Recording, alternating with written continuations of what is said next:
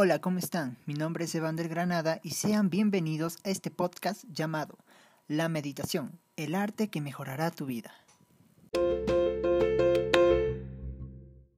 ¿Por qué debería meditar?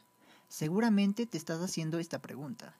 No te preocupes, voy a darte cinco poderosas razones por las que la meditación debería formar parte de tu día a día. Ahí voy. 1. Sensación de bienestar. Estudios demuestran que meditar aumenta las emociones positivas y el nivel de confianza en nuestras vidas, a la vez que disminuye el estrés, la ansiedad y la depresión. 2. La vida social. Si piensas que la meditación es algo solitario, te equivocas. Practícala. Incrementa las conexiones sociales así como la inteligencia emocional y reduce la sensación de soledad. 3. Productividad laboral. Y en este apartado puedo enumerarte un montón de beneficios específicos para tu día a día en el trabajo. Mejora la memoria, aumenta la capacidad de atención, desarrolla la creatividad y, sobre todo, te da perspectiva. ¿Por qué es importante tomar perspectiva?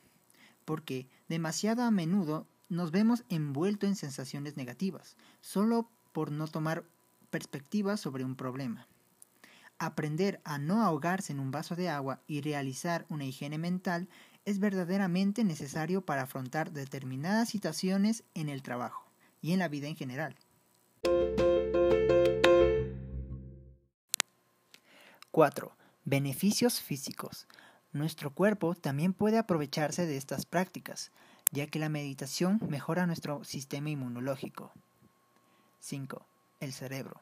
Meditar incrementa la materia gris. Sí, aumenta su cantidad, además de su volumen en áreas relacionadas con la regulación de las emociones y el autocontrol.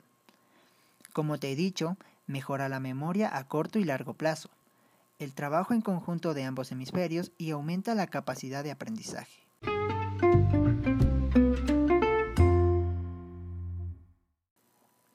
Como ves, son razones más que de peso para incluir a la meditación entre tus propósitos para el año nuevo.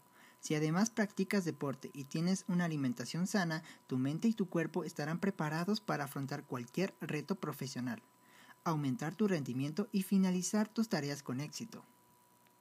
Muchos de los genios que admiramos meditaban, como por ejemplo Einstein, Aristóteles, Gandhi, Platón.